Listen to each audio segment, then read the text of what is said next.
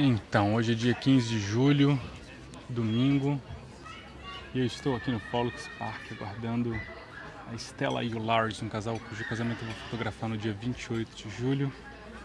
E eu resolvi um, oferecer para eles uma sessãozinha de fotos rapidinho aqui no parque. Acho que é um negócio legal para é, desenvolver uma certa intimidade com o casal. A gente só teve um encontro e eu vi que a relação ainda estava um pouco distante, assim, e achei importante ter esse contato com, ele antes, com eles antes para eu chegar no casamento e não ser só um cara estranho que tá lá. E foi até engraçado quando eu ofereci a sessão, porque esse cara assim, tipo assim, quando vai custar? Quando vai custar, sabe? Naquela assim, ué, que isso?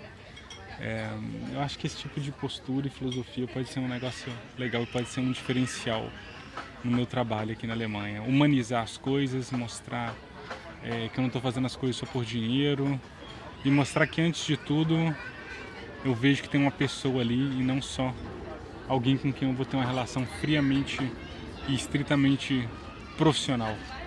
Só para chegar, fazer meu dinheiro, tchau, sabe? Eu acho que é legal demonstrar para os meus clientes aqui que eu vejo eles como pessoas integrais, como ser humano e nada melhor para fazer isso do que generosidade.